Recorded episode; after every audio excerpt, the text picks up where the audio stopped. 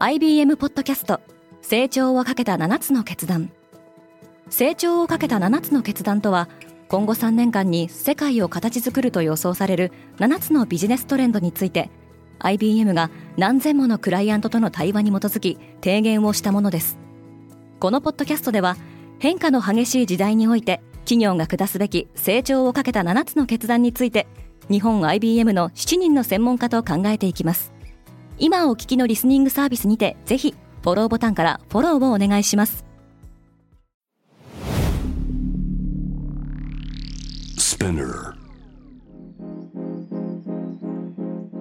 おはようございます。平野真由です。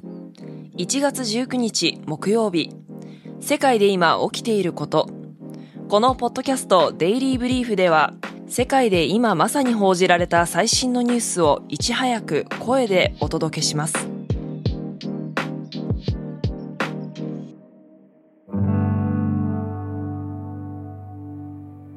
ウクライナの内相がヘリでの墜落事故で死亡。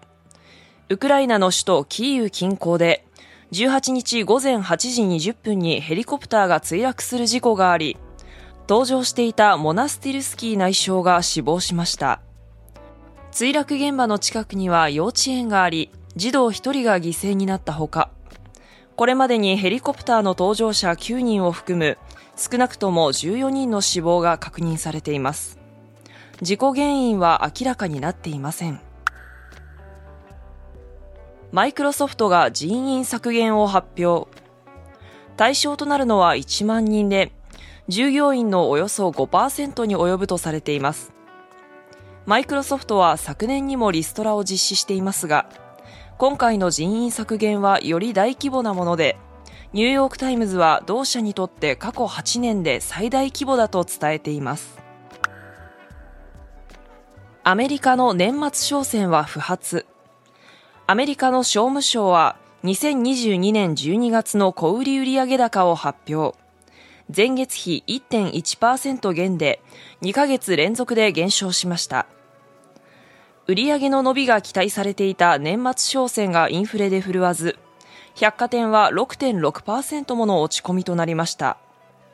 一方、同じ月の生産者物価指数はパンデミックが始まって以来の大幅低下となりました。ツイッターはオフィス用品を大放出している。ツイッターが本社の備品600点余りをネットオークションに出品しています。出品されたリストにはコーヒーマシンやホワイトボードのほかおなじみの青い鳥のネオンサインも見られます。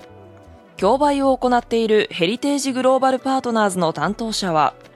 競売はツイッターの財務状況とは関係ないと説明しています。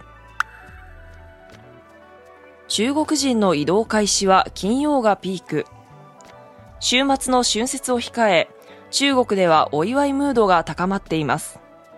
中国政府は春節期間中に21億人が帰省などのため移動すると予測しています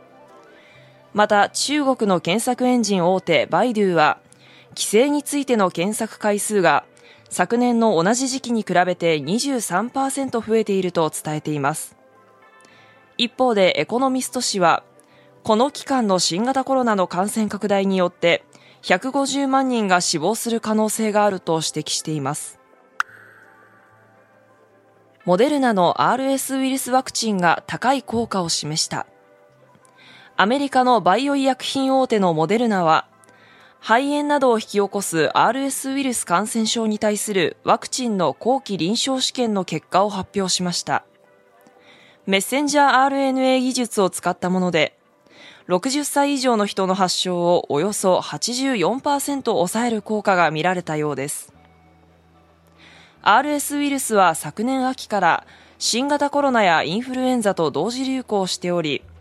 乳児や高齢者は重症化する恐れがありますが、まだ成人向けのワクチンはありません。今、世界で起きているニュースをいち早く受け取りたい方は、デイリーブリーフをぜひ、Spotify、Apple Podcast、Amazon Music などでフォローしてくださいね。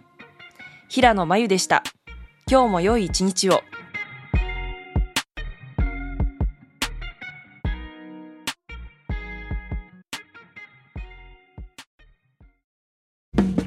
リスナーの皆様より多くのリクエストを頂いている話題のニュースを深掘りしたエピソードを週末の有料版で配信中です。